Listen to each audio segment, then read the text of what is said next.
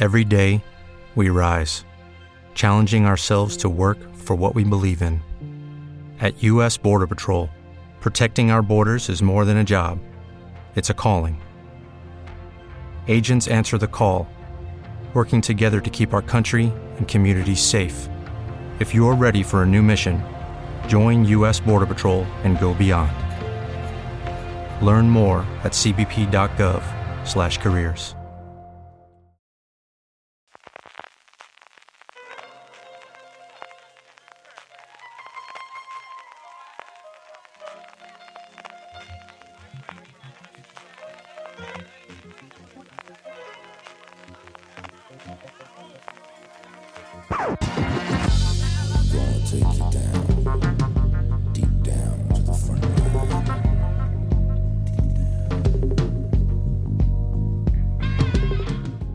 Bienvenidos a Streaming, el programa de Fuera de Series donde cada semana repasamos y analizamos las novedades y los estrenos más importantes de las diferentes plataformas de streaming, canales de pago y en abierto.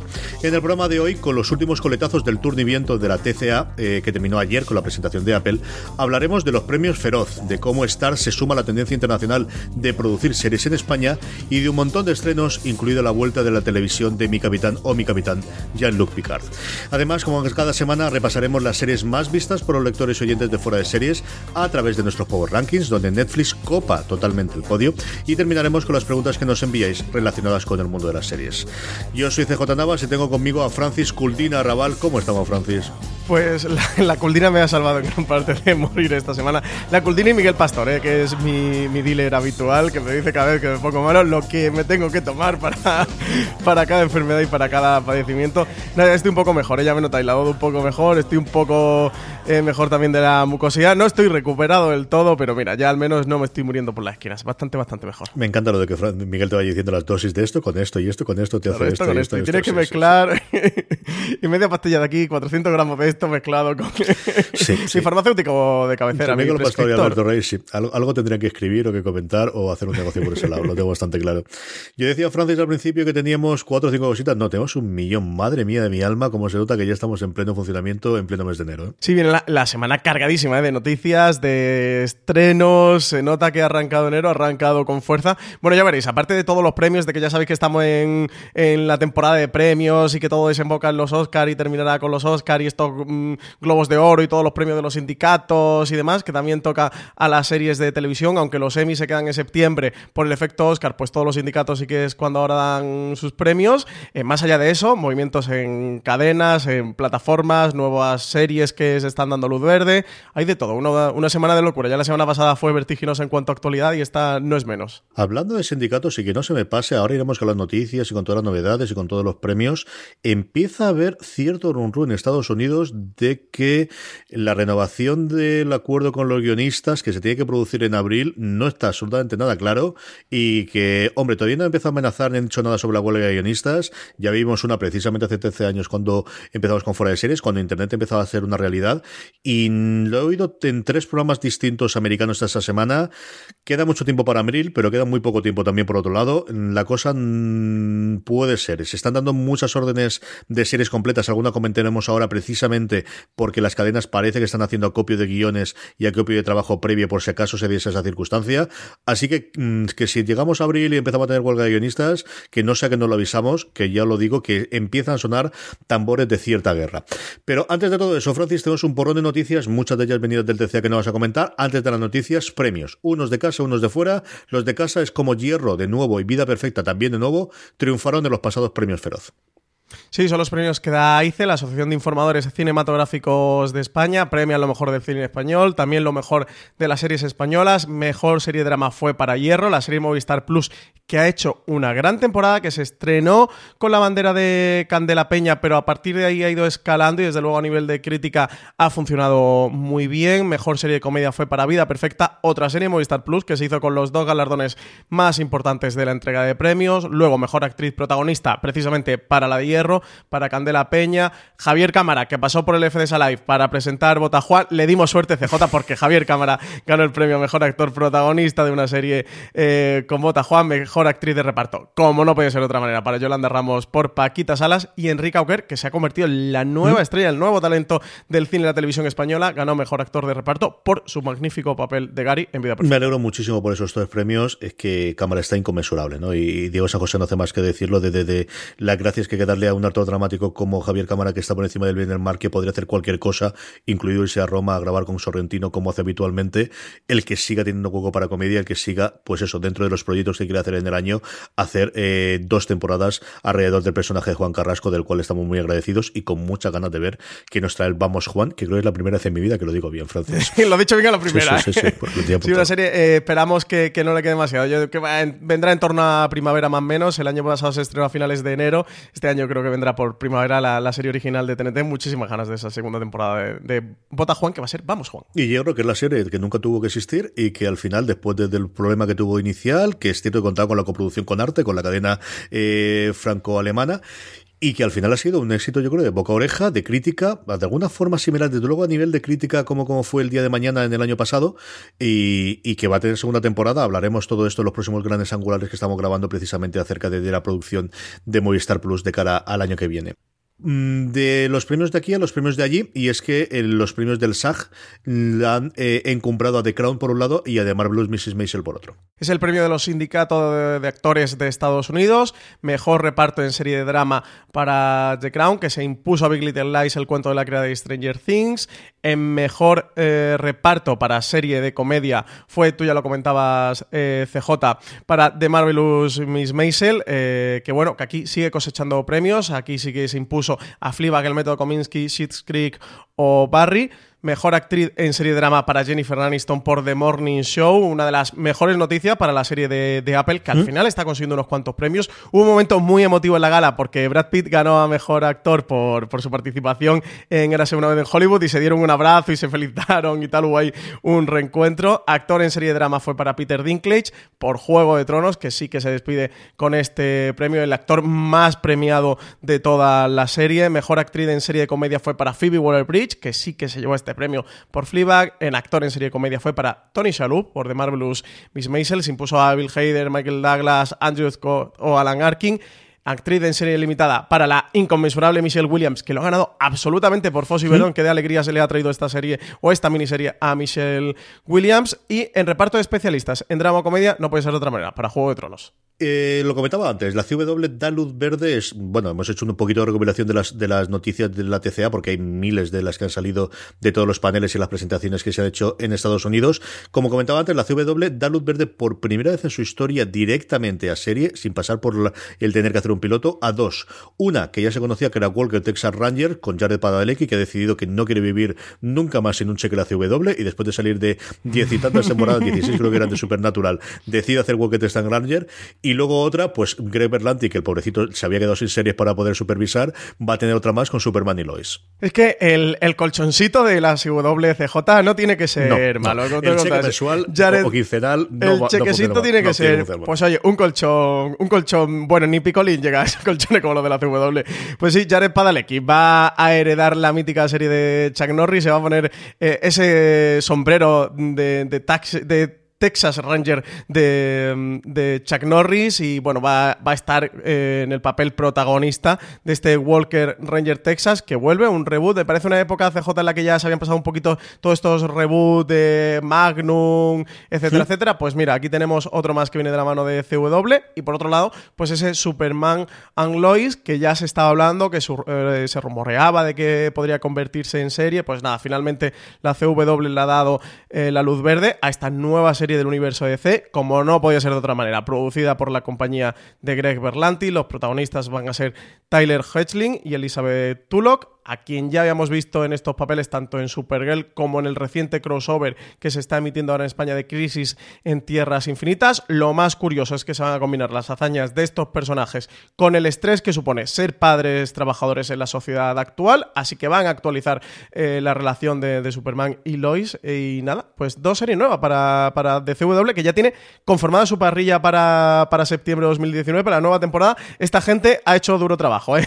en las vacaciones de, de Navidad esta gente está currando y ya tienen su parrilla conformada para 2019-2020. Sí, porque desde renovaron prácticamente todo, quitando las que se cancelaban y estas, y estas directamente orden para series, lo tenemos absolutamente todo. Yo recuerdo un Texas Ranger que funcionó extraordinariamente en España, aparte de los memes que se hicieron después de Chuck Norris durante muchísimo tiempo en esos mundos pre-internet, yo creo incluso pre-redes sociales, no más en foros y de cachondeo y de comentarios, y la nueva encarnación de Superman, ¿no? después de tener, por un lado, el, las aventuras de Lucy Clark, que yo recuerdo también que tuvieron bastante éxito en su momento y, que descubrieron algún eh, y especialmente eh, actriz eh, que la encumbraron, y luego a Smallville, ¿no? que es la última encarnación que yo recuerdo que se hiciese de Superman en la pequeña pantalla aunque nunca llegase a, vestir el traje de Superman como tal, Clark Kent en aquella. Dos noticias de Stark, que sabéis que nos interesa sobre todo por lo primero, Francis, es que al final busca, nos anunciaban que Stark quiere entrar en España y que quiere entrar en la producción en España entre tres y cinco series. Pues sí, ¿dónde han quedado aquellos tiempos, CJ, en el que se producían series en España entre las tres grandes cadenas en abierto, como era A3 Media, Mediaset y Televisión Española? Ahora tenemos nuevos competidores como Movistar Plus, Netflix, Amazon Prime Video, HBO España. Parece que próximamente se va a unir Apple TV Plus. Y a quien ya también tenemos produciendo en España es A Stars. El propio eh, CEO de Stars, eh, Jeffrey Hirsch, lo confirmaba a Teldyne. Decían que iban a explorar las opciones de realizar coproducciones locales en alguno de los cuatro mercados clave para personalizar más aún la oferta que tenía Stars. En concreto, Hirsch explicaba que tenía especial interés en producir series en España porque podían distribuirlas a través de pantalla, un servicio de VOD que tienen los países de América Latina y en Estados Unidos destinado al público latino, del mismo modo que querían hacer también series en la India para Stars Play Arabia. Él comentaba en propias palabras que estaban viendo coproducciones locales en todo el mundo, que tenían los pies puestos en suelo madrileño y que ahora mismo estaban mirando algunas cosas por aquí y que tenían una oficina en India que estaban buscando algunas coproducciones locales también por allí.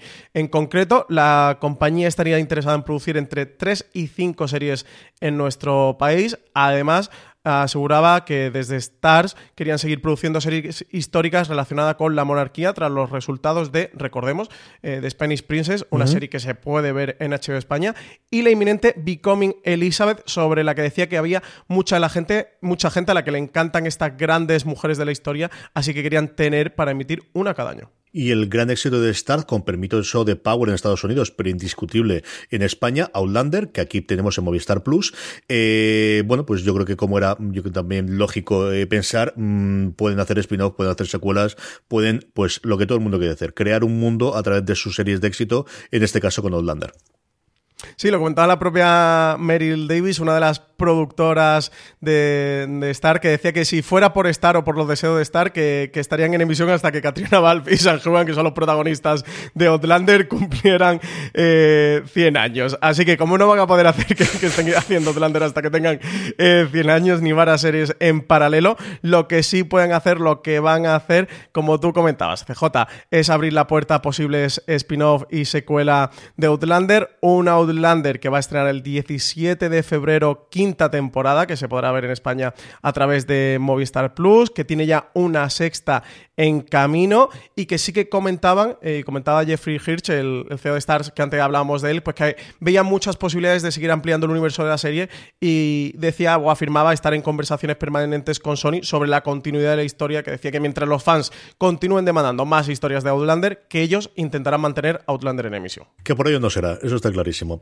Vamos ya con el repaso de las cadenas y las plataformas. Amazon Prime Video, noticias sobre uno de sus grandes proyectos, Citadel, la serie producida por los hermanos rusos, responsables de, eh, bueno, pues las dos últimas películas de los Vengadores y de la película más taquillera a día de hoy con Endgame, ficha a sus protagonistas que van a ser ni más ni menos que Priyanka Chopra y Richard Madden. Nada más y nada menos. Por ahora se conocen más detalles sobre el resto del elenco, pero ya tenemos sus dos grandes protagonistas. Esos serán Priyanka Chopra y Richard Maiden. A Priyanka Chopra seguro que muchos la recuerdan, la conocen por Cuántico. Richard Maiden viene de Juego de Tronos. En cuanto a la trama, más allá de que será un thriller de acción y espionaje con un complejo entramado emocional, tampoco sabemos mucho más. Además de Estados Unidos, se ha confirmado que se van a producir franquicias en Italia, India y México y que la historia estará interconectada y que los personajes de las diferentes series podrán interactuar entre sí. A mí me recuerda un poquito a la historia de los Wachowski de Sensei 12J, un poquito por ahí. Sí, eso es lo que pensé yo también. Pues eso va a ser esta serie internacional de los hermanos rusos que lleva por título Citadel. Sí, entre ella y Criminal, aunque es cierto que Criminal yo creo, pensaba que iba a tener más unión entre sí y luego finalmente, eh, al menos hasta lo que vi yo, que me falta por ver alguno de los franceses y tal, realmente fueran al final mm, tener la misma, el mismo tono, intentar tener el mismo tono, el mismo lugar y poquita cosa más. Y sí, parecía mentira, pero al final llega. Volvemos a ver a Jean-Luc Picard, volvemos a ver eh, a mi queridísimo capitán, ahora ya almirante, retirado. Star Picard Francis nos llega su primera temporada porque ya está confirmada la segunda. Hay rumores de hasta una tercera. Le ha gustado mucho, mucho, mucho el proyecto a, Patrick Stewart y mira que no lo tenían todo hasta antiguo. El 24 de enero estrena el primer episodio porque recordemos que aunque sea de Amazon Prime Video, esto viene de CB Sol Access y lo vamos a tener a episodio por semana a partir de este 24 de enero. Porque ya está aquí CJ, que ya está, ¿eh? Un Patrick Stewart a sus 79 años, que primera temporada estrenan de Star Trek Picard.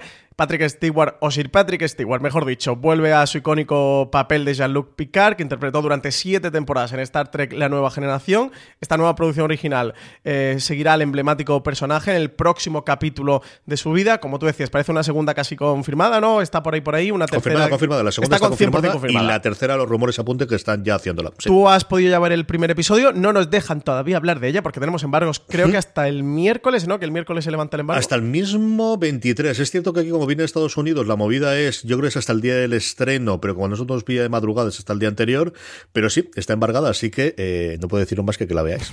de que hay que verla.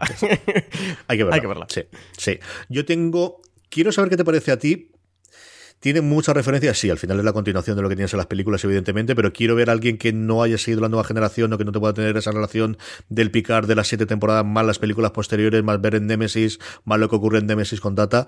Me gustaría ver, que, cuando veas el primer episodio, dímelo, a ver qué te ha parecido. A mí, a mí me. Tenéis que verla, no puedo decir más. Está, eso. Apple TV Plus, que hemos estrenado Little America, Francis, y nos hemos acercado a ella, una serie antológica, una serie de historias de inmigrantes y de inmigración en Estados Unidos.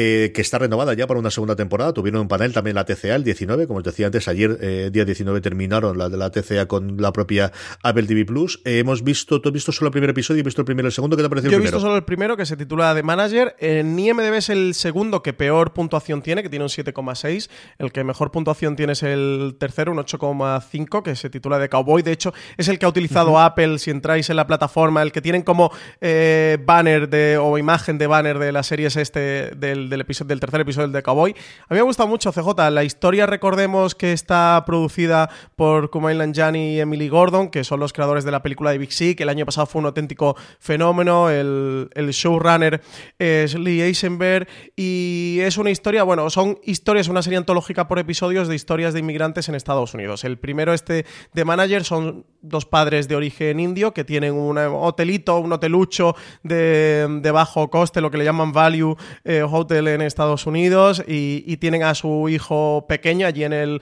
hotel. Ellos son deportados a la India y el hijo se tiene que hacer cargo. El hijo, nada, siendo eh, un niño prácticamente, se tiene que hacer cargo del, de ese hostalillo con, con, un amigo, un conocido que, que, ponen allí para que lo supervise, para que cuide un poco de la partida ahí. Me ha parecido una historia muy bonita. Y si esto es lo que nos va a traer Little America, oye, no me pareció una gran historia creo que se puede aprovechar más porque el episodio no llega a media hora, se queda en unos veintitantos minutos largo. Creo que se podría sacar un poquito más de jugo.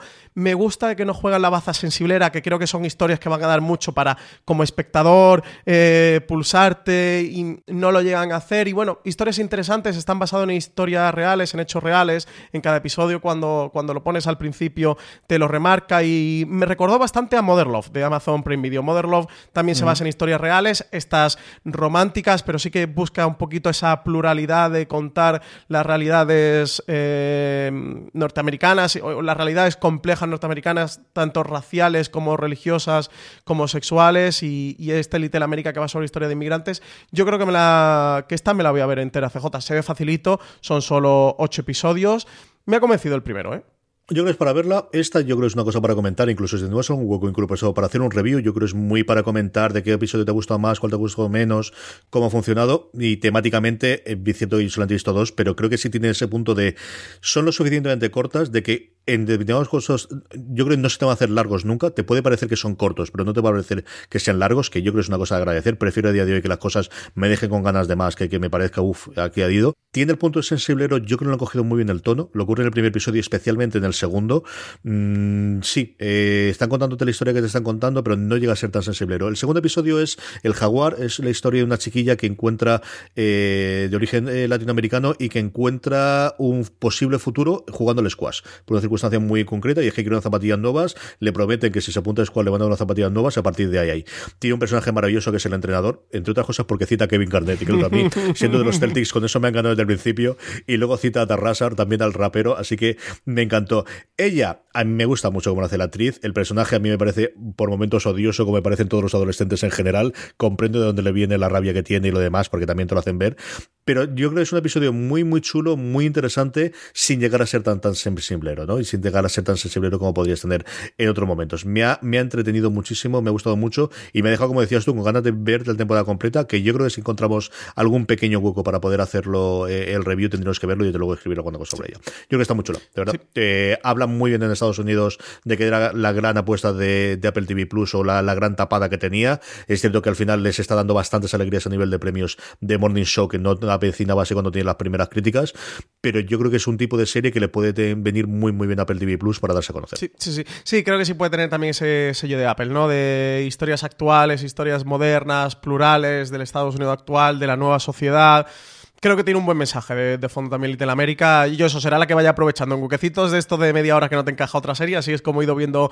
Mother Love y, así seguramente calla Little América. Yo por mi parte recomendarlo al menos quien tenga Apple TV Plus que se acerque y le dé una oportunidad. Y oye, si le gusta que se la quede. HBO España nos trae hoy 20 de enero, ya se ha estrenado Avenue 5. La serie está protagonizada por Hugh Laurie, que da vida a Ryan Clark, el acomodado y delicado capitán de Avenue 5, un crucero espacial con comodidades de lujo como buffets gourmets, un spa, una plataforma de observación y clases de yoga. Al inicio de la historia, el viaje de ocho semanas de Avenue 5 alrededor de Saturno está en marcha y sus sistemas son óptimos, pero cuando la nave encuentra de repente dificultades técnicas, depende de Ryan y su tripulación para calmar a los pasajeros descontentos y encontrar una manera de lidiar con sucesos inesperados a bordo aunque puede que no estén equipados para esta tarea. Está muy bien lo de dificultades técnicas, está muy bien lo de dificultades técnicas. Porque pasan cosas, pasan cosas, pasan cosas en el espacio. ¿no? No, lo creeréis, pero pasan cosas en el espacio. Sí, además de que nadie puede oír tus, tus eh, y tus eh, gritos, pasan cosas en el espacio.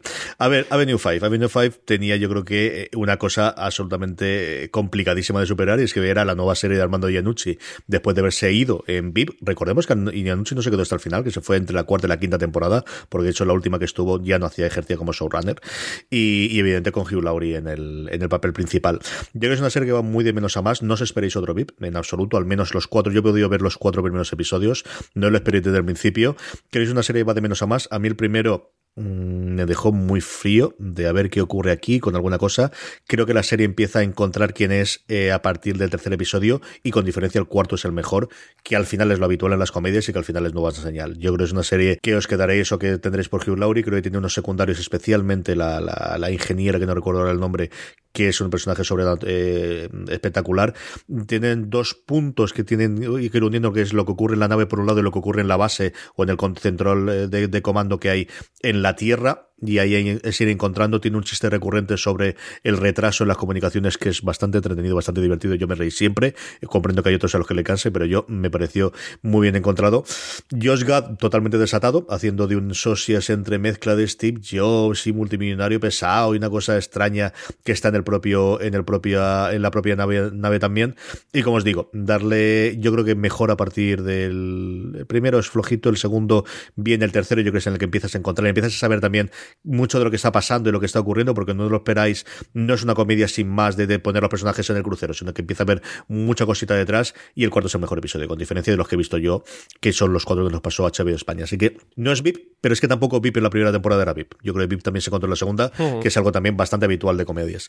Hablando de comedias, Francis, pues la comedia más longeva que tiene HBO eh, a, día, de hoy, eh, con diferencia, 10 temporadas ya completan a Larry David, que es como han decidido ahora renombrar eh, en HBO España la serie, que nos llega también hoy, el 20 de enero, también está disponible ya la nueva temporada de Larry David. La comedia en mayúsculas, es que tiene un título original bastante impronunciable para una lengua española como es Curb Your Enthusiasm, que como, claro, es como rebaja tus expectativas. No, controla tus expectativas, vendría a decir algo así. La serie vuelve, dicen, tan sincero, indiferente, indignante como siempre. Larry David va a girar en torno a una versión ficticia y alegremente misántropa del propio David, mientras una cámara ubicua narra el universo privado, a menudo banal, de este hombre relativamente famoso. Y luego, no es que no lo esperábamos, lo comentábamos aquí, lo comentamos también en nuestros recaps que hicimos semanales sobre Watchmen, y es que a día de hoy Lindelof dijo que no había segunda temporada, y sobre todo la confirmación que se hace ahora es que HBO no quiere hacer una segunda temporada sin Lindelof, así que por ahora no tenemos segunda temporada de Watchmen. Pues sí, así que lo han confirmado desde la cadena, expresó abiertamente que dependía de lo que Damon quisiera, que si encuentra alguna idea que lo estimule para hacer otra temporada de esta historia, para convertirla en una antología como Fargo o True Detective o cualquier otra cosa, que ellos estarían muy orgullosos de, que Watchmen continuara, pero que están más interesados en lo que Damon quisiera hacer con ella. Lindelof, por su parte, siente que ya ha contado lo que quería contar y públicamente manifestaba que tenía la intención de desvincularse de la serie en caso de que hubiera otra entrega, pero también le dio su bendición a HBO para que continuara la historia con otro equipo de guionistas. Así que con todo esto, eh, Casey Blois, presidente de programación de, de HBO, confirmaba a USA Today que continuar Watchmen sin Lindelof no es una idea que se esté planteando en este momento, que sería muy difícil imaginar hacerlo sin que Damon estuviera involucrado de alguna forma, que por ahora esa puerta parece cerrada pero no a calicanto, CJ. Así que tenemos un pequeño rayito luz de esperanza. No sé si empezar a hacer acopio de cómics de Watchmen subrayados y mandárselos a Lindelof con posibles ideas de, guion para que nos haga una segunda temporada. No está la puerta cerrada, la pelota está en el tejado de Damon Lindelof, pero sí que parece que no vamos a saber nada de una segunda temporada en mucho tiempo. Lo que te digo, al final la, noticia aquí es que HBO no quiere hacerla sin Lindelof. Es decir, Lindelof había dicho por activa o por pasiva, pero vamos, desde las eh, conferencias o, el tour que se hizo antes de, de estrenar la serie y después de estrenar la serie, incluido el propio podcast oficial, su opinión es, yo tenía una idea, me ha costado mm, sudor y lágrimas sacarla adelante, a día de hoy no es que no quiera, es que no tengo una idea y no tengo el compromiso que tenía con Perdidos de que yo hacer una temporada todos los años porque esto la tele abierto y tenemos que hacer una temporada nueva. Tengo la posibilidad de solo hacerlo a día de hoy, lo que tampoco voy a poner es una rueda, eh, un palo entre las ruedas de HBO, si quieren hacerlo con otro, yo lo entiendo perfectamente. Aquí la gran diferencia es que Casey Blues ha dicho no, no queremos hacerlo si no es con él. Entonces, bueno, pues eh, veremos en dos o tres años, que yo creo que es el plazo razonable para que si él vuelve a tener una idea o vuelve a tener otra cosa, o que quiera hacer Lindelof, que a día de hoy es alguien que puede hacer en Hollywood lo que le dé la gana. Lo que quiera, absolutamente, sea cine, sea series, sea documentales, sea una mezcla, sea un acuerdo global para hacer producción a la ópera, lo que quiera hacer. Después de Watchmen, yo creo que tiene la libertad para hacer lo que quieras. Sí, parece aquí que HBO ha hecho un poquito con, con Watchmen, con Lindelof, lo que hizo HBO en su momento con True Detective y Pete Solato, ¿no? Después de esa primera temporada, cuando se planteó la segunda, después del éxito que ellos eran de. Bueno, como un poquito pasivo-agresivo, ¿no? CJ de forzando de. Bueno, a ver, nosotros no, si no es con él, no la queremos hacer. Forzando un poquito a que el creador diga que sí, que hace una segunda temporada. Yo entiendo la parte de HBO y estoy totalmente de acuerdo. Y con, y con la parte de Lindelof con Watchmen, por mucho que me duela, entiendo que se quedará en una magnífica miniserie. Creo que la historia que él quería contar está completamente contada. Que hacer algo sería reinventar sobre la trama que hay o irse a una antología en el universo Watchmen que cuenten otra historia separada. Pero es que realmente han contado mucho en esa, en esa única temporada de nueve episodios de, y han tirado mucho del cómic de personajes. Es que solo se han dejado un personaje eh, por sacar durante la serie. Entonces, bueno, a lo mejor que utilizaran ese hilo para hacer una segunda temporada o esa historia más de antología. No lo sé. Yo creo que, sinceramente, eh, por mucho que nos duela o que nos pese, que no vamos a ver más Watchmen. Eh. Al menos este Watchmen. A lo mejor dentro de 15 años hay otro proyecto con otro creador que empiezan de cero, parten de nuevo, pero yo creo que el, que el Watchmen que hemos visto en HBO con Lindelof se quedó hasta aquí. ¿eh? Veremos, yo creo que en tres años podemos retomar el tema a ver qué ocurre con ello. Movistar Plus, Francis, dos estrenos. Uno, pues la comedia de moda hasta cierto punto. Schitt's Creek llega su sexta y ahora ya última temporada, porque nos hemos puesto con ella a partir de las nominaciones en los premios eh, con la quinta temporada. La sexta y última llega el 24 de enero. Lo que empezó como una auténtica pesadilla, ahora lo es menos gracias a la feroz capacidad de supervivencia de esta familia de ricos arruinados. Los Rose han llegado a su cenit y ahora solo quedan dos opciones, mantenerse en la cima o volver a caer. Y el 26 de enero, una serie que recuerdo que a mi padre le encantaba, tercera temporada de Babylon Berlin. Otoño de 1929, Berlín se encuentra a pocas semanas de sufrir las consecuencias del famoso Viernes Negro. En pleno auge del cine sonoro en la industria cinematográfica alemana, Gereon Rath y Charlotte Ritter deben investigar el violento asesinato de una estrella de cine en pleno set de rodaje, Pronto van a comprobar que el glamuroso mundo del espectáculo está tan podrido como cualquier otro y que un misterioso asesino está sembrando el miedo entre bambalinas. Ay, el mundo del espectáculo, si es que, si es que no puede ser. El mundo del espectáculo es series eh, internacionales, en este caso americanas, que llegarán a la plataforma Movistar Plus en el futuro. Lo primero, Penny Dreadful, Ciudad de Los Ángeles, que tenemos ya un tráiler. Tenemos un tráiler para esta serie que se va a estrenar el 26 de abril. Podremos disfrutar de nuevo del universo de Penny Dreadful con este spin-off titulado City of Angels, secuela espiritual de la serie de John Logan que estuvo en emisión entre 2014 y 2016. Aquí la acción se traslada del Londres victoriano a Los Ángeles en pleno 1938 un momento en el que la ciudad está profundamente dividida por la tensión social. En este marco histórico, el detective Tiago Vega y su compañero Lewis Michner deberán investigar escabrosos crímenes mientras lidian con poderosas fuerzas que amenazan con acabar con ellos. Todo esto con las tradiciones del folclore mexicano, el espionaje del Tercer Reich y agárrese, el auge de la radio evangelista como telón de fondo. Natalie Dormer, que estuvo en Juego de Tronos, Margaret Terrell, interpreta en Penny Dreadful City of Angels a un demonio supernatural, cambia formas y a ella se unen en el reparto actores como Daniel Sobato, Nathan Lane y Rory Kinner. Pues eso, que Natalie Dormen, así que imagínate quién va a estar ahí para ver el primer episodio. Mi primer episodio también, y quiero recordar que el segundo que están dirigidos por Parco Cabezas, si no recuerdo mal de memoria, Francis. Sí, sí, ha sido el encargado de dirigir el primer episodio y dar tono a toda la serie. Recordemos que un Paco Cabezas, que ya fue el encargado de cerrar la serie original de Penny Dreadful, le han encargado iniciar este City of Angels. Rodando muy cerquita de aquí, algunas de las escenas de esos eh, últimos episodios se rodaron aquí en Almería, cerquita, cerquita de donde estamos nosotros. Más series de Showtime, se renueva Shameless por la decimoprimera temporada y confirma que sí, ahora sí, esta va a ser la última. Pues sí, la décima está actualmente en emisión y va a emitir su último episodio a finales de enero, una etapa en la que la serie ya no cuenta con Emmy Rossum, la actriz que interpretaba a Fiona se despidió al final de la novena temporada, pero para un nuevo episodio la serie ha recuperado para sus tramas el personaje de Mickey, su relación con Ryan, una de las más queridas por la audiencia, y bueno, confirmaba Showtime aprovechando la ronda de la TCA de invierno que nos ha traído tantas noticias y gran parte del desembarco de noticias de la semana pasada y de esta se debe a ese tour de la TCA, pues que se les va a ser renovada por una temporada más, que será la última y que ya se acaba Nada, 11 temporadas para Shameless, el, ya el estándar en Showtime. En Showtime por menos de 10 temporadas no le dan no verdad ninguna serie. Madre mía, cómo estiran el chicle esta gente. Y por último, se cierra eh, la serie y parece que también el universo alrededor de Breaking Bad, Better Call Saul renovará por una sexta temporada que va a ser la última. Algo que ya no solíamos, ¿eh? que ya con el estreno de la quinta temporada empezaron Peter Gould y Vince Gilligan a dejar caer que si Better Call Saul no iba a tener más temporadas de las que tuvo Breaking Bad y que para ello el número de 60 episodios pues le, le sonaba muy bien, pues nada, ya está confirmado. AMC ha renovado Better Call Saul por una temporada sexta, que va a ser la última, que va a servir de cierre al viaje de Jimmy McGill, iniciado hace cinco años. El anuncio fue realizado por el propio Vince Gilligan junto a Peter Gould, creadores y showrunners de la serie, también durante el panel de la TCA que tuvo AMC, y eso, confirmaron que empezarán a trabajar en los guiones el próximo mes y que su estreno está previsto en 2021. Para esta última entrega van a contar con la participación de algunos actores de Breaking Bad, como Dean Norris y Steve Michael Quesada, que van a regresar para retomar sus personajes de Hank's Rider, queridísimo Hank's Rider va a volver aquí con Better Call Saul, y Steven Gómez, su compañero en la DEA. A. La pregunta de si veremos a Brian Cranston, la pregunta en mayúscula o a Aaron Paul en algún momento, Golf fue tajante y dijo una vez más que no, se mantienen en la negativa, no sabemos si por mantener la sorpresa o no, o, ya está harto de que le pregunten, pero tajantemente dijo que no, que no lo íbamos a ver en Better Call Saul. Recordemos que la quinta temporada eh, volverá el 23 de febrero en AMC y que al día siguiente está disponible en Movistar Plus, que es una de las mejores series en emisión. Nada, le queda poquito más de un mes para que la veamos. Nada de nada de nada. Vamos con el gigante rojo, vamos con Netflix, un Netflix que estrena el 23 de enero, una serie que recuerdo cuando lo comentamos que le teníamos muchas ganas, que se había quedado totalmente oscura, Francis. Durante un montón de tiempo no hemos sabido nada sobre ella. Tenemos un tráiler que a mí me ha encantado, October Faction, su primera temporada, esperemos, llega el 23 de enero.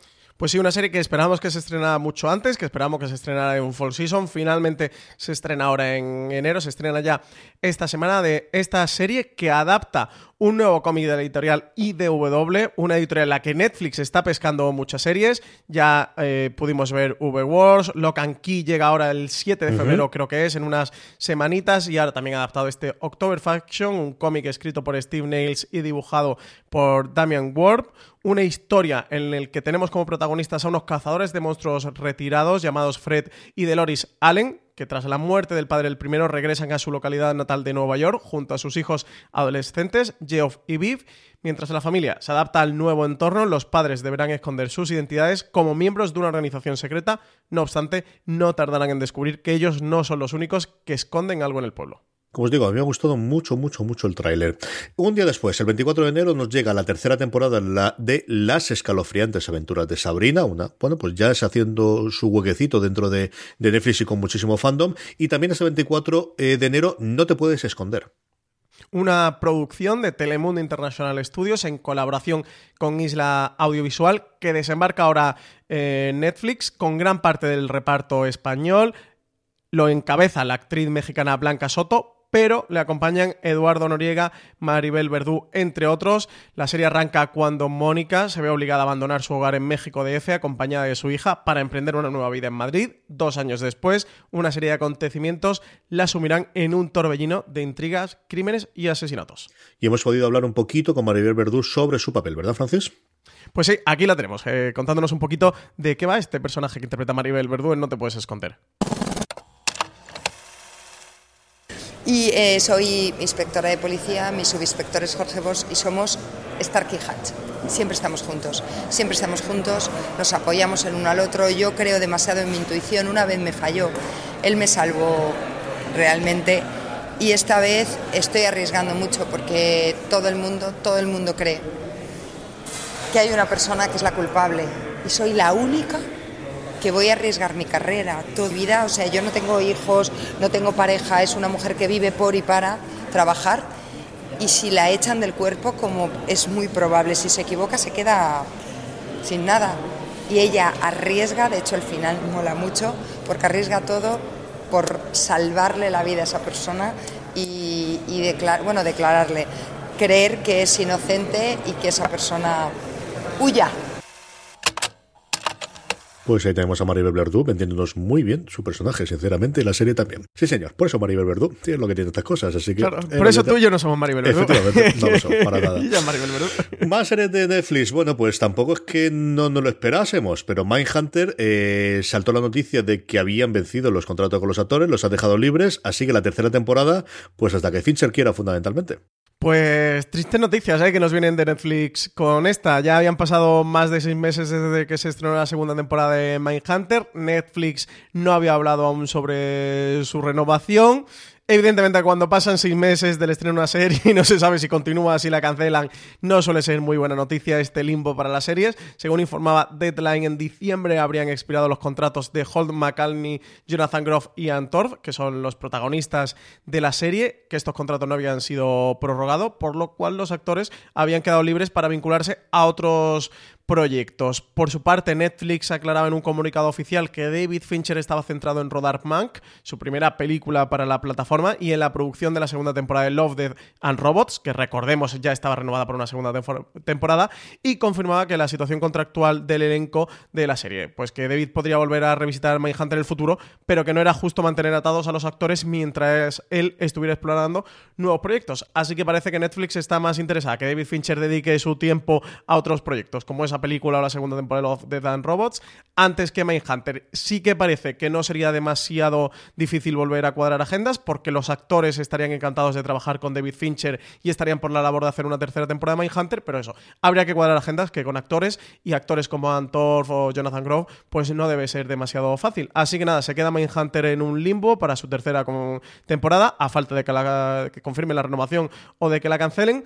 Triste noticia, CJ para mí es una de las tres mejores series que ha tenido nunca la plataforma.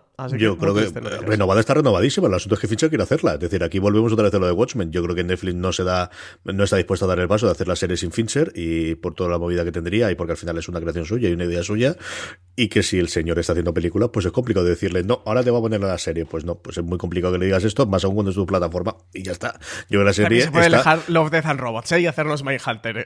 Pero yo creo que no tiene el mismo peso, pero yo es igual Watchmen. Es decir, Watchmen está cancelada, no, Watchmen está renovadísima. El problema es que el que quiere renovarla no se deja. O sea, no es un problema de que la cadena no la quiera. La cadena querría 14 temporadas y de Mindhunter 54. Fincher, déjate renovar, Fincher. Claro, claro, es que el problema es ese, es déjate renovar, mujer, déjate renovar. No, no hay forma, es que no, si no quiere, no quiere, ¿qué le va a hacer, hijo mío? Pues esto es lo que hay.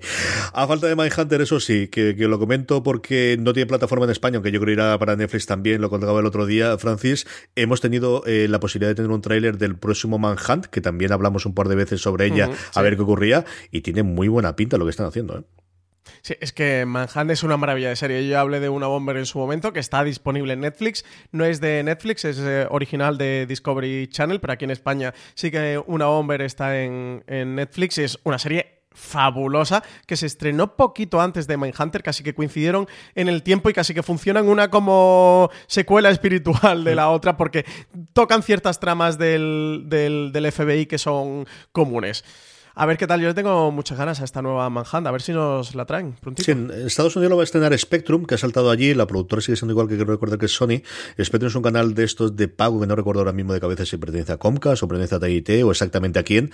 Va a estrenar todos los episodios de golpe, lo cual yo creo que hace más factible que se estrene aquí en España pegada al estreno americano y yo entiendo que si la primera temporada se hizo en Netflix también llegará aquí. Me buscad, lo puse yo en mi Twitter y seguro que lo podéis encontrar fácilmente el, nuevo, no recuerdo ahora el, el sobrenombre que tenía después de, de Manhunt, pero de verdad que me gustó muchísimo, muchísimo en parte tampoco lo voy a negar porque sale cara a Gugino haciendo de la gente del FBI, cosa que me atrajo y que me gustó muchísimo y de verdad vale mucho la pena el, nuevo. Son dos minutos y medio. Diddley Wars, ¿no? ¿Puede ser, CJ? Sí, algo de eso puede ser. Sí, algo de eso puede ser. La última. No, Diddley Games, perdón. Games. Perdón, Diddley Games. Era porque era, eso va sobre los juegos de Atlanta, ¿no? Que ahora ha hecho la película eh, eh Clint Eastwood, la de Richard Eastwood, Eso es. Y la última, pues una serie que no hace más que darle alegrías a Netflix, también a nosotros, ¿para qué voy a decir? Es decir, es una serie que todo lo que hemos escrito sobre ella tiene muchísimo público, que es yo creo el gran fenómeno que está ocurriendo junto con Sex Education en, eh, en Netflix en los últimos meses. You llegará con la tercera temporada y 20 si, si lo dejan. Pues sí, está renovada para sorpresa de nadie. Yu va a tener tercera temporada. Lo confirmado, nada, ha sido unos días después del estreno de su segunda temporada. La serie de Sarah Gamble y Greg Berlanti ocupaba el quinto lugar en el top 10 de las más populares de la plataforma en 2019. Y el día que se lanzaron un nuevo episodio se convertía en trending topic en Twitter durante varias horas. Así que nada, todo apuntaba ya a esta renovación para esta nueva etapa. Se ha confirmado la continuidad de Gamble como showrunner y también el regreso de Penn Bedgley y Victoria Pedretti, que han sido los dos grandes protagonistas de esta segunda temporada, interpretando a Joe Goldberg y a Love Queen respectivamente. Así que nada, mm, nueva temporada, volverá a contar con 10 episodios en esta nueva entrega, así que nada, tendremos que esperar para ver más You. Yo me acabé la segunda temporada.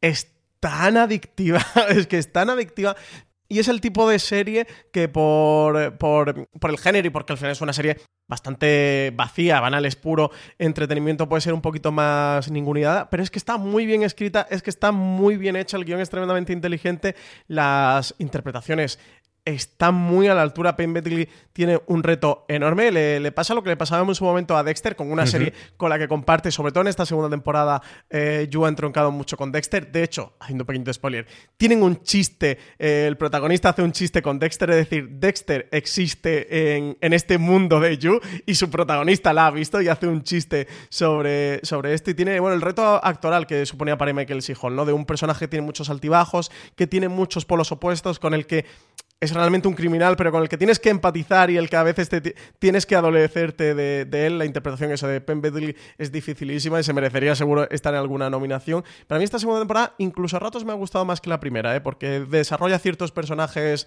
eh, corales con los que me lo he pasado tremendamente bien. Eh, me ha encantado Forti. Para quien haya visto You, he sido mega fan del personaje de Forti y de la evolución del personaje. Así que nada, ir a ver You, ¿eh? que serie muy adictiva, muy entretenida. Para los fines de semana está bien maravilloso. Es un fenómeno, es un fandom espectacular y una gente que de verdad que, mm, quieren leer, quieren saber, quieren conocer. Una Yu que además se va a entrar una tercera temporada sin libro al que basarse, que también es una parte importante, que va a ser la primera vez en el que de alguna forma vuelen libre sin tener una, una adaptación, una posible adaptación a partir de un libro previo.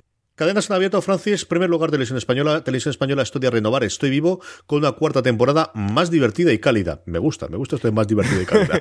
el pasado 19 de diciembre cerraba su tercera temporada quedaba en el aire la duda sobre su continuidad. La serie podría volver o no, ya que la trama de la temporada se cerraba lo suficiente como para que fuese un punto y final, pero dejaba ciertos hilos de los que tirar para seguir su historia. Desde la televisión pública aseguran que todavía no se ha tomado ninguna decisión, que lo estaban pensando seriamente y que imaginaban que las próximas semanas podrían decir algo más, así que no tardaríamos mucho en tener una respuesta definitiva. Sí que explicaba a Fernando López Puch, que recordemos que es el director de contenidos de televisión española, que estaban hablando con la productora en cuanto al contenido y en cuanto a la producción productora que es Good Mode, la productora de Daniel Ecija de reciente creación. Todo esto lo comentaba durante la rueda de prensa en la que se presentó Neboa y que por supuesto pues se le preguntó sobre la continuación de, Estoy Vivo. Así que a ver, a ver qué tal, a ver qué, cómo evoluciona esto. Sí que además también confiaban, eh, decían como un poco las posibilidades de la serie, incluso más allá de esta posible cuarta temporada, que decían que Estoy Vivo es una serie que cada vez se ha ido posando más sobre sus personajes y que esto hacía que pudiera ser más longeva y que una nueva temporada eh, podría ser pues más divertida y cálida con alguna localización nueva y que como ya era habitual en la, serie con un nuevo comienzo sorprendente. Tú imagínate que hubiesen dicho va a ser más aburrida y fría. También te digo, han dado muchos detalles como para que creo que no vaya a haber una cuarta temporada. Se nota que las conversaciones con Good y con Daniel Ecija están muy avanzadas. Los secretos de televisión española no es, no, no, es el Fort Knox para estas cosas, no, es el Banco Yo creo que Cálido está puesto en un posit en el pitch de renovación de la cuarta temporada. Tú no dices cálida así al azar. No, no, no lo dices. No, eso estaba en un posit. Tú comentabas de cómo todo esto lo dijo Fernando López Puch en, la presentación de Neboa. Eh, Neboa está interpretada pues, en primerísima persona por Emma Suárez. Pudimos hablar con ella sobre eh, los elementos de la mitología gallega y el misterio de Neboa que tan importantes son para la trama de esta primera temporada. Sí, bueno, la leyenda forma parte también del, es, un personaje, ¿no? Y, forma parte del escenario. Eh, también nos ayuda a descubrir a los que somos de fuera eh, estas tradiciones que desconocemos, ¿no? Está el entroido, el carnaval, está la fariñada, que también se, muestra en la serie. Y, y todo eso ayuda a la confusión para encontrar al sospechoso y, al misterio, claro, forma parte del misterio. Todos, todos sabemos que Galicia es un lugar siempre donde las, la brujería, las meigas, las leyendas, eh, los secretos, los misterios, ¿no? Eh, eh, siempre rondan por allí, ¿no? Y, y esto es algo que es una característica también de la serie.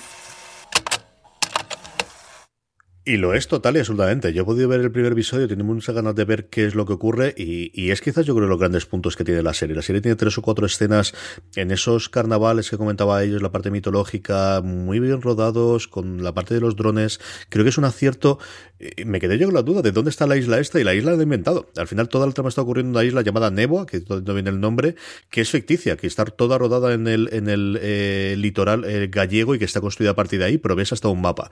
Por lo demás, el primer episodio Francis, yo creo que era muy de arquetipos. Yo creo que, y lo comentaba con, con, eh, Álvaro y con, y con, eh, y con Conchi, cuando hablamos un poquito de la serie, el, gran angular que, dedicaremos a Televisión Española, es un primer episodio en el que no se nos muestran como humanos, salvo una escena, hay una escena muy bonita a mi modo de ver, entre la hija de Más Suárez y Emma Suárez, comiéndose un bocadillo, que es el único momento que dije, son dos personajes, son dos personas, con sus problemas y con tal, la hija de Más Suárez parece que ocurre ahí, y tenemos un eh, asesinato de niña muerta para gusto de, de, Álvaro Nieva, que nuevamente va sumando moscas en la No había pasado esto, ¿eh? No se ha visto, hacía tiempo que no se veía una niña muerta en una sí, serie de televisión, la verdad. Con un girito final que yo me lo veía venir desde, desde los títulos de créditos iniciales, pero por demás, yo creo que por ambiente, por paisajística, enredada está muy, muy chula y por Emma Suárez. Y luego la parte de la historia de la, de la hija que puede ser interesante. A ver qué tal evoluciona. Yo creo que seguiré, que estoy intentando ver mucho más series españolas ahora que la producción, pues eso, de, volver a, a, comentar y ver lo que se está haciendo. Creo que no es la mejor que se ha estrenado, que iremos ahora a comentar eh, ellas de, recientemente, pero creo que para los aficionados del, del género eh, policíaco, del género, a la gente que le gustó el año pasado eh, la apuesta del de thriller que está haciendo televisión española con, con la caza, eh, creo que le puede gustar bastante. Y te decía que no es la mejor que se ha estado la, la semana pasada porque, y la hablábamos, a mí perdida, me tiraba mucho para atrás la idea, chico, qué bien hecha está de verdad está muy bien hecha. Ya no solamente Daniel Grau, que suponía que iba a estar bien porque estaba muy muy bien, pero esa historia que está contando, especialmente la parte de Bogotá, que recuerda muchísimo a Prison Break. Es cierto que tiene muchísima que vive de ese lado. Una Adriana Paz haciendo de eh, la eh, de la abogada es el gran salto de fe que tienes que hacer en la serie es el que la abogada de, oficio que va a defenderle a él se toma tanto interés. Te lo puedes creer porque al final Daniel Grado y dices, bueno, es que yo también intentaría salvar a este hombre, intentaré ayudarle. Claro, es que lo ves ahí, pobrecito mío, intentaría ayudarle. Ese yo creo es el gran salto de fe por las cosas que te cuentas sobre esta abogada de, pues es uno más que de hecho en medio. Creo que tiene los puntos de que hace este español al que le van a pillar con la coca dentro, en el que empiezas a sospechar que el tío mm, parece que ha hecho cosas para que lo intenten atrapar. Todo eso en combinación con una desaparición de la niña. Aquí de momento no hay una niña muerta, pero de una desaparición que ocurre en un pasado y que empezamos a saber con el personaje de policías, incluido con Melanie Olivares, en la que hemos dado una escenita. Me ha gustado mucho, de verdad, mucho para bien, me ha entretenido. Igual que te decía en Neboa, que todos eran arquetipos y te veía por personajes, aquí todos son personajes. Te los crees absolutamente a todos, ves que tienen puntos distintos, sí, te recuerdan, como te decía Prison Break o otras series o lo que ocurra, pero creo que todos son tienen personajes, todos tienen puntos interesantes, todos tienen algo que aportarte. Me ha gustado mucho más de lo que esperaba. Tengo el segundo episodio para verlo en, A3 Media Player eh, Premium, que también te lo permite tener el siguiente, y voy a verlo y de verdad que voy a seguir las dos porque me ha entretenido mucho. Cosa que creo que no te ha ocurrido a ti con la valla, Francis. Eh, sinceramente, creo que es la primera vez en la historia de streaming. ¿Cuánto tiempo llevamos grabando este podcast? ¿CJ? ¿Tres años? ¿Cuatro? Pues yo 132 episodios, súmale. en, el que creo que no voy a decir todo lo que pienso sobre una serie de televisión. Mm, sí que voy a decir y confieso de que no voy a decir todo lo que pienso, porque es bastante malo, ¿eh? Y, no quiero sobrepasarme tampoco con la valla. Como siempre, eh, yo recomiendo a todo el mundo esta estar en la 3 Player Premium. Si tienes a la 3 Player Premium ya está disponible el primer episodio, lo colgaron ayer domingo que se estrenó la serie. Invito a todo el mundo que vaya, que lo vea y que la juzgue de por sí, que decida si se la queda o no a mí, sinceramente, y con todo el respeto que le tengo a Daniel Ecija, que es uno de los grandes de la televisión española, con todo el respeto que le tengo también a Inés París, que es una gran directora y, que ha estado como creadora de esta serie, eh, me ha parecido muy mala. Creo que es un refrito de referencias de ciencia ficción muy sobrepasado, en el que estás viendo mm, The Handmaid's Tale, estás viendo mm, The Man in the High Castle, estás viendo mm, Los Juegos del Hambre, estás viendo V de Vendetta, estás viendo a George Orwell, estás viendo a Philip K. Dick, estás viendo 1984, estás viendo todos estos referentes en los que no se le da una simple vuelta por distanciarlos un poquito al final son, son, referentes que se han podido convertir en, convenciones del género y que han traspasado la cultura popular y es lógico que, se manejen, igual que mm, cualquier ficción está inundada de, Shakespeare. Pero oye, eh, creo que lo mínimo a exigir o a pedir es que se le den una vuelta. A mí me ha, me ha echado un poquito para atrás porque no para de ver todo esto y... Mm, es que prefiero no decir mucho más, no me ha gustado absolutamente nada. ¿eh? Creo que sinceramente no voy a dar la oportunidad ni al segundo episodio, porque me ha tirado muy para atrás. Me aburrió mucho verlo y al final, sinceramente, la trama es a un padre que le secuestran a su hija y la historia va a ser la de un padre intentando recuperar a su hija, envuelto de una historia distópica, futurista, en el que hay el auge en el globo terráqueo por una serie de problemas nucleares y de contaminación, de auges de gobiernos fascistas o dictatoriales y, una sociedad esto dividido en capas, que eso que ya lo hemos visto en, los Juegos del Hambre, en estratos y tal, y pero al final es la historia clásica de un padre que le han secuestrado a su hija e intenta recuperarla. Lo revistan de lo que lo revistan y es lo que te digo, que al final son como unas convenciones que, tenemos muy vistas. Y es que Hamid's Tale lo de Man in the High Castle se han estrenado hace meses. Así que no, me gusta nada, absolutamente nada. Valle, lo siento porque era un proyecto al que le tenía muchas, muchas ganas. A mí me ha gustado más que a Francis porque era complicado me gustase menos, eso también es cierto. A mí yo no soy tan negativo con ella, creo que de las tres es la que me he visto más complicada. A mí me costó mucho toda la parte del, del universo que cuenta Francis, es decir, yo eh, tiré por la calle medio y venga, voy a creerme todo lo que me estás diciendo y ya está. Y saltando esa parte, yo creo que la historia familiares si te gusta esa parte, yo creo que es un tipo de serie que si esto lo he visto varias veces, yo esa no me desagrado. Creo que la gente está actuando bien, creo que dentro de lo que les permiten cuentan bien. Al final es una historia victoriana, es una historia de dos clases y que al final van a trabajar en lo de arriba y es mucho más de gente pobre con gente rica y que se meten. Con toda la parte futurista y con toda la parte de ahí una especie de control con la valla, pero eso lo vamos a encontrar. Yo creo que las la parte de salvaguarda que tiene las interpretaciones, yo creo que ellos están muy bien con el material que les permiten hacer en general. Yo creo que Ángela Molina está bastante bien, aunque Francis odie totalmente el discurso que dice la libertad a mí me gustó mucho. madre mía, a mí me gustó mucho de verdad. oír a Ángela Medina diciendo libertad. Yo que sé, al final uno tiene su colocito. Adiós, gracias doy, que recogí la mesa de la cena y el cuchillo no estaba sobre ella porque si no hubiera acabado en mis que Bueno, pues yo que para esto al final uno es liberal tirando libertario, esas cosas me gustó mucho. ¿Qué quieres que te diga? Así que esa parte me gustó tío, pero ¿cuántas veces hemos visto ese discurso? que estamos en 2020, señores. Pero yo creo que Molina estaba bien. Yo creo que el hermano de, de, él que viene de allí no estaba mal. La parte de la escena del, del autobús a mí me entretuvo. Yo qué sé, es una serie muy clásica en ese sentido. Muy podemos haber visto escenas en, en, alguna otra serie de Daniel Cija en la época suya Globo Media.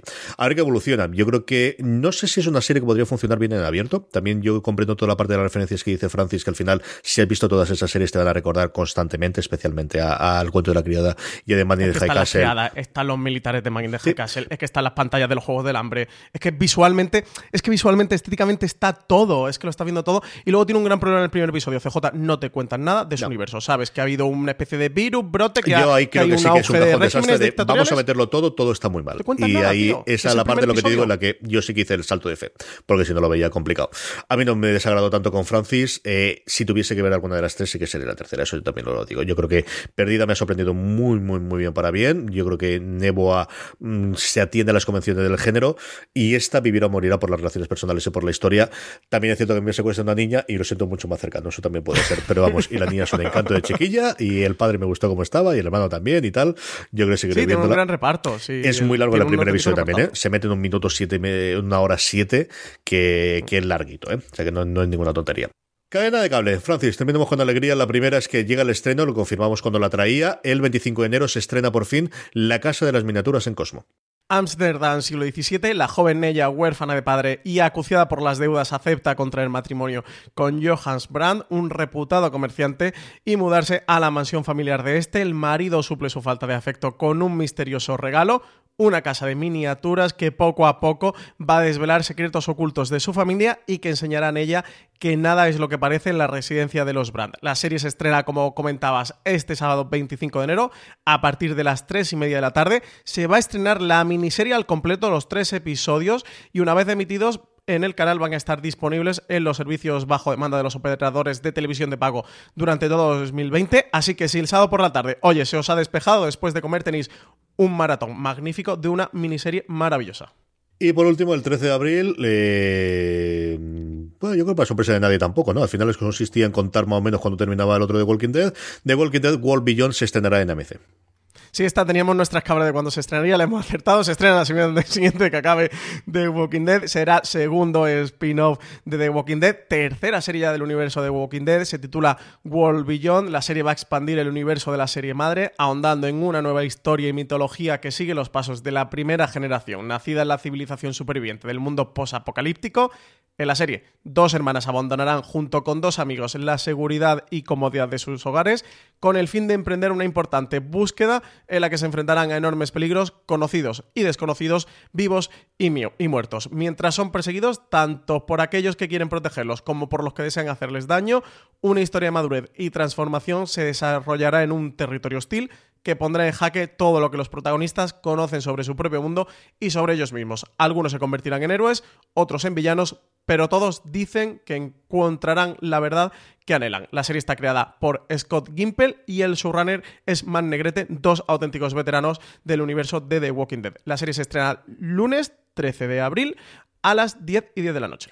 Si queréis uniformes negros después de ver la valla, también tenéis en The Gold Vision, muy chulos, muy bonitos lo que llevan y con otra vuelta de turca sobre la esmática que también lo tienen ellas. De todo lo anterior, Francis, ¿qué recomendamos? Pues yo me voy a quedar con Avenue 5. No la he visto, tú sí que la has podido ver, yo aún no, porque no he tenido tiempo. Soy muy fan de Janucci, soy eh, muy fan de Hugh Laurie, así que tengo muchas ganas. Y me apetece tener una comedia así, creo que puede tener un tono mmm, gamberrete, sarcástico, cierto a lo mejor discurso sobre el poder, ¿no? Sobre los gobernantes, que me apetece ver en Janucci. Ya lo he explorado en VIP con los políticos, vamos a ver aquí con los mandos de, una nave espacial. Yo estar de Picard, ¿qué voy a decir? Eh, vedla sin más, evidentemente, si sois aficionados a Star Trek, no hay punto de comparación. Si sois acercado a partir de Discovery, vedla, yo creo que vale la pena. Y, y igual está, pues, pues, pues eso, como está alguien de su categoría con 79 años. Es que es, es sencillamente espectacular lo que este hombre es capaz de hacer y cómo es capaz de transmitirte de, de, de, eh, de ese picar que yo recuerdo la última vez a los veintitantos años que ha pasado. Un picar que la serie tendría noventa y tantos años, ¿eh? que al final él tiene 79, pero su personaje tendría muchísimos más. Me ha flipado, de verdad que, que tengo muchísimas ganas de poder hablar tranquilamente sobre ella eh, y sobre los personajes eh, es un gran acierto. Por cierto, una entrevista maravillosa a Michael Chabón que le ha hecho Alan Sepinwall en Rolling Stone. Eh, vale mucho la pena si sois aficionados al género. También si os gusta Michael Chabón y esa adaptación que lleva como diez y tantos años dando vuelta por Hollywood de su Cavalier and Clay, de, su novela, la, que le hizo el, ganar el premio Pulitzer. Y va a ser una adaptación para cine. Al final va a ser para serie. De hecho, él se tiene que largar de ser showrunner de la segunda temporada de Picard para poder hacer para Showtime eh, Cavalier and Clay y cuenta un poquito de, de, de, ese sentimiento encontrado de por fin poder llevar a la pantalla su propia obra, pero tener que dejar picar que él como fan de Star Trek tenía muchísimas ganas y eso es al final un fanboy, ¿no? Totalmente de la serie. Yo que sepáis que la mía también era picar, ¿eh? Lo que pasa es que CJ eh, te, te, la tenía que dejar. No, la hombre, la puedes coger, yo hubiese recomendado otra cosa, no te preocupes. Es, todo sea eso. Mientras se recomiende, bien está. Power Rankings. Vamos ya con las series más vistas por la audiencia de Fuera de Series. Sabéis que hacemos todas las semanas una pequeña encuesta que la colgamos en fuera de series.com, que como siempre os digo, la forma más sencilla de que no se os olvide poder hacerla es que os, unáis a nuestro grupo de Telegram, telegram.me barra fuera de series. Así, nada, en cuestión de 5 segundos nos ponéis de las tres series que más os han gustado de esta semana. Así es como hacemos unos Power Rankings. Unos Power Rankings que entran serie nueva, Vikingos, con su regreso a TNT, entra directamente en el décimo puesto, Francis.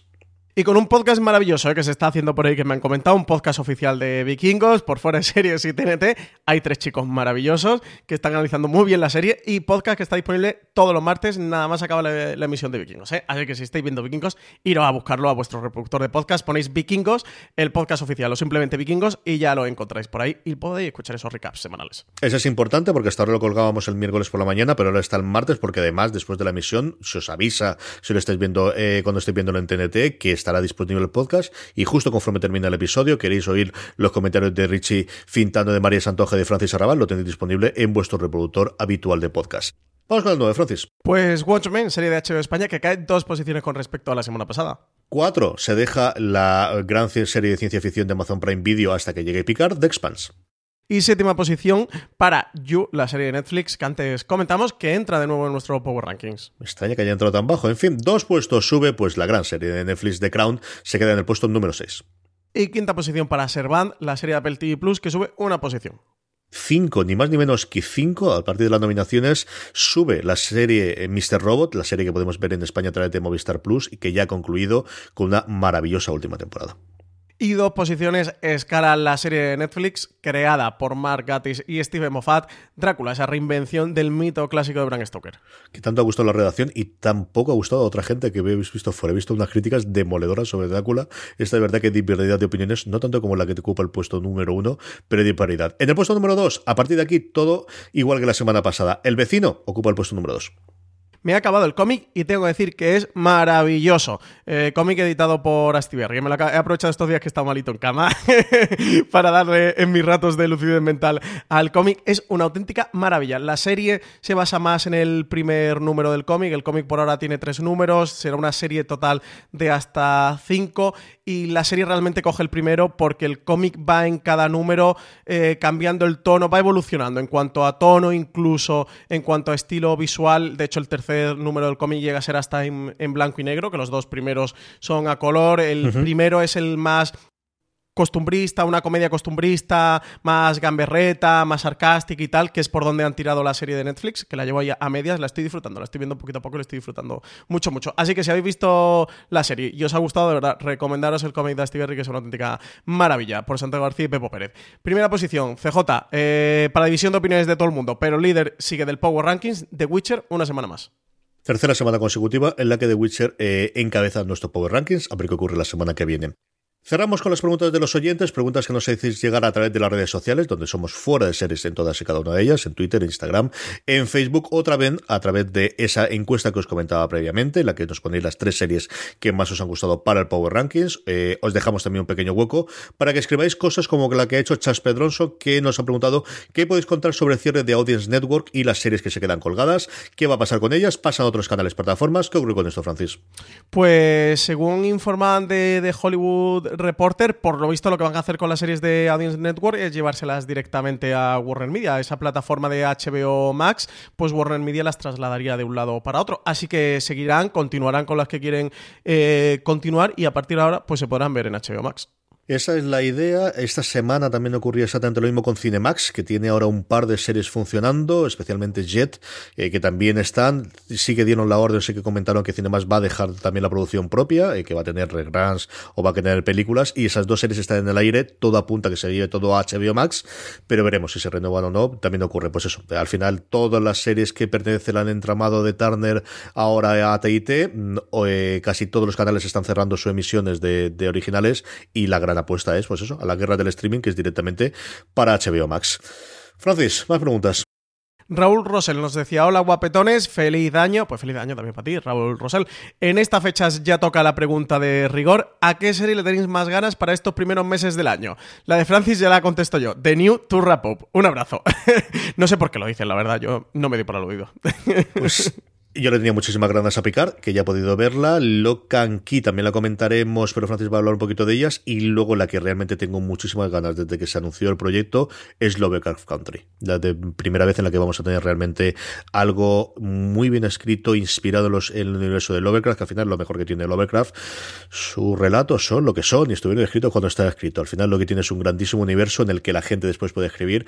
Ali Lovecraft Country me parece una novela sencillamente espectacular y además muy pensada para serie porque son capítulos independientes que te da o para un grupo de episodios, incluso para temporada, con Jordan Peele detrás, a ver qué hace él. Eh, quizás Lovecraft Country es de las cosas que más me apetece ver este principio de año.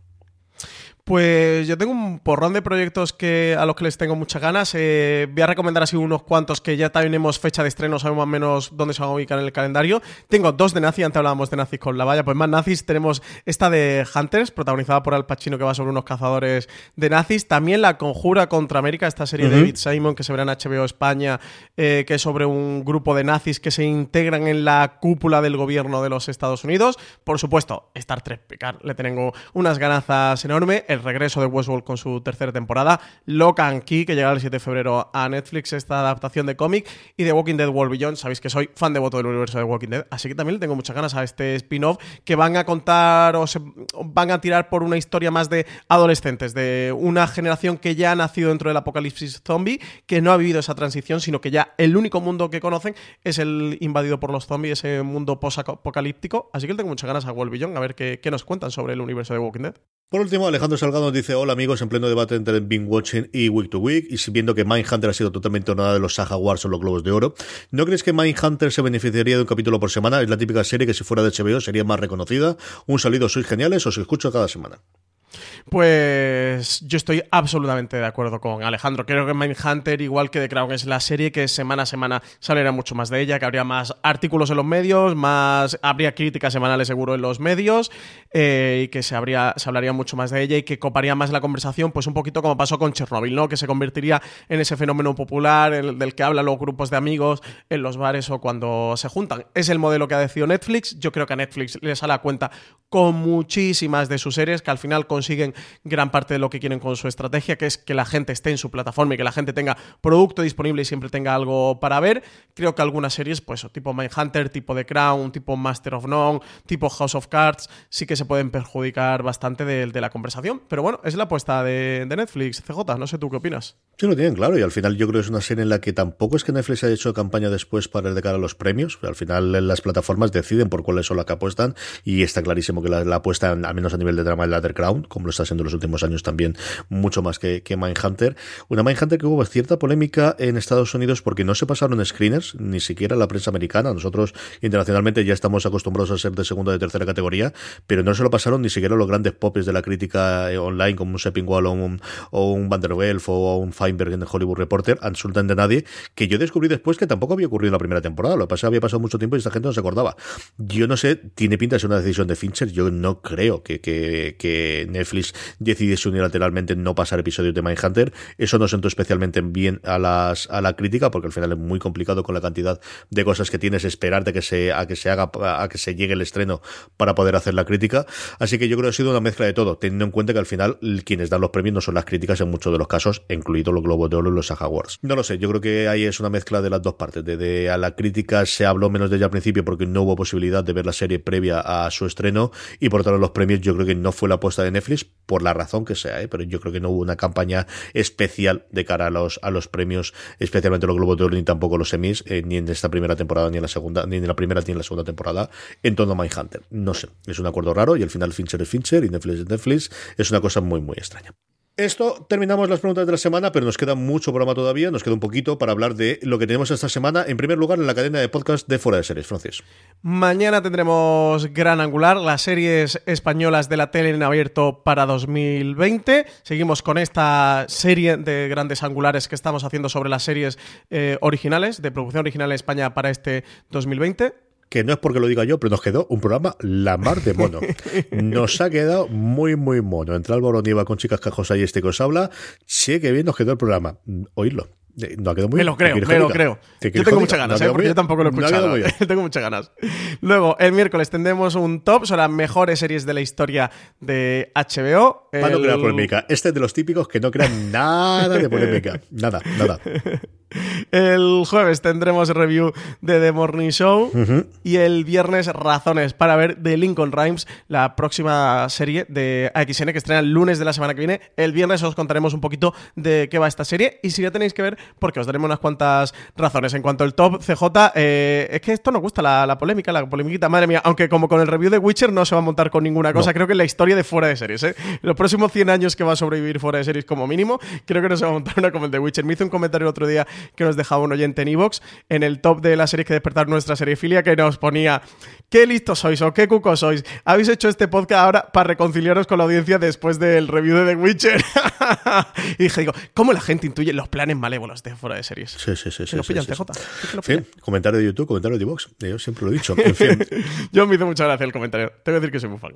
Junto con esos cuatro programas en la cadena de fuera de series, como te decía antes Francis, recordad que tenemos además el podcast Vikingos, el podcast oficial en colaboración con TNT y que lo tenemos disponible ya los martes después de la emisión, que está fuera del canal, que tenéis que suscribir, buscáis en vuestro reproductor habitual Vikingos el podcast oficial, os suscribís y ahí tendréis los comentarios justo después de que se emita el episodio en TNT de Francis Arrabal, de María Santoja y de Richie Fintano. En la web, muchísimo, muchísimo contenido, mucho sobre You. Francis, ¿qué tenemos esta semana que recomendar? pues columna de Alberto Rey, como es habitual. Los premios son una mierda hasta que te nominan a ti, claro. Columnaza de Alberto Rey que os recomiendo que vayáis a visitar. También para todos los que hayáis disfrutado You, tanto la primera como la segunda temporada, un artículo muy guay de Marichu Lazabal, 10 curiosidades de You, el adictivo fenómeno de Netflix, que os cuenta, os desgrana un poquito cuál es el origen de la serie, si habrá más libros sobre el prota, sobre Joe Goldberg, el por qué este protagonista carismático que genera contradicciones en el espectador, por qué el título de You. Eh, esta curiosidad es muy guay, no la voy a contar por no reventar, por no hacer spoiler. Ir al artículo y leéis por qué la serie se llama You, porque si estáis viendo la serie o la estáis disfrutando, eh, esta teoría parece que es verdad, pero no confirma, os va a explotar la cabeza. A mí, a mí me voló la cabeza como fan está muy bien, está muy bien. Y por último, entrevista de Álvaro Nieva a Imanol Arias. ¿Cómo no recomendar? Una entrevista con Imanol Arias de, de Álvaro Nieva que se titula El final que Imanol Arias quiere para Cuéntame cómo pasó da su final soñado para la serie, que también te digo, si lo sueño Manuel Arias, malo será que este no sea el final de, Cuéntame, que es muy interesante también, para los que, tanto para los que veis Cuéntame como para los que interesa la, televisión española en general, porque Cuéntame cómo pasó es historia de la televisión española. La entrevista es una absoluta pasada. Y vamos a terminar, Francis, pero oye, que no nos deja la actualidad. Cuéntanos, ¿qué ha pasado? ¿Qué ha pasado mientras Madre mía, tenemos aquí Breaking News. Tengo por aquí, porque no tengo el botón de tin tin tin de Breaking News. Mira, apúntatelo ahí, que el Para la siguiente cargo el botón de tin tin tin tin, porque mientras grabamos tenemos un lunes por la mañana revuelto. Em, Netflix ha dado luz verde a una cuarta y quinta temporada de Élite. Para sorpresa de una señora que había en, Honolulu. Sorpresa y nadie. sí. Estamos a falta de, estreno de la tercera temporada, a, falta de la confirmación de fecha de estreno de esta tercera temporada, pero hoy han confirmado la producción de una cuarta y una quinta. Eso, la semana que viene ampliaremos información y contaremos un poquito más. También de October Faction, que comentamos antes, al final han traducido el título, eh, lo comento para los que la busquéis, porque la han traducido la plataforma como La Facción Octubre. Así que yo entiendo que si buscáis October Faction os aparecerá, pero que sepáis que es La Facción Octubre. No cambia mucho, pero bueno, por si alguien se despistaba. Y por último, CJ, noticia que creo te va a dar muchas alegrías. Apple TV Plus ha confirmado la fecha de unos cuantos de sus próximos estrenos. 6 de marzo, márcate en el calendario, cinco primeros episodios de Amazing Stories. Mira qué cosa rara después de hacer la TCA y ella que dé las noticias a última hora. En fin, estas cosas es lo que hay. Eh, hasta aquí ha llegado streaming, mucho más contenido como siempre en Fuera de Series, mucho más contenido en fuera de series.com. Don Francis Arrabal, ya totalmente recuperado. La semana que viene más y mejor. Pues hasta la semana que viene, CJ. Y a todos vosotros, querido audiencia, que lo disfrutéis, que tengáis muy buena semana. aquellos que estéis como nosotros en zona de lluvias durante la semana, tened por favor mucho cuidado, que os queremos a todos enteritos, escuchándonos, leyéndonos y dispuestos en redes sociales para la semana que viene. Un abrazo muy fuerte y recordad, tened muchísimo cuidado ahí fuera.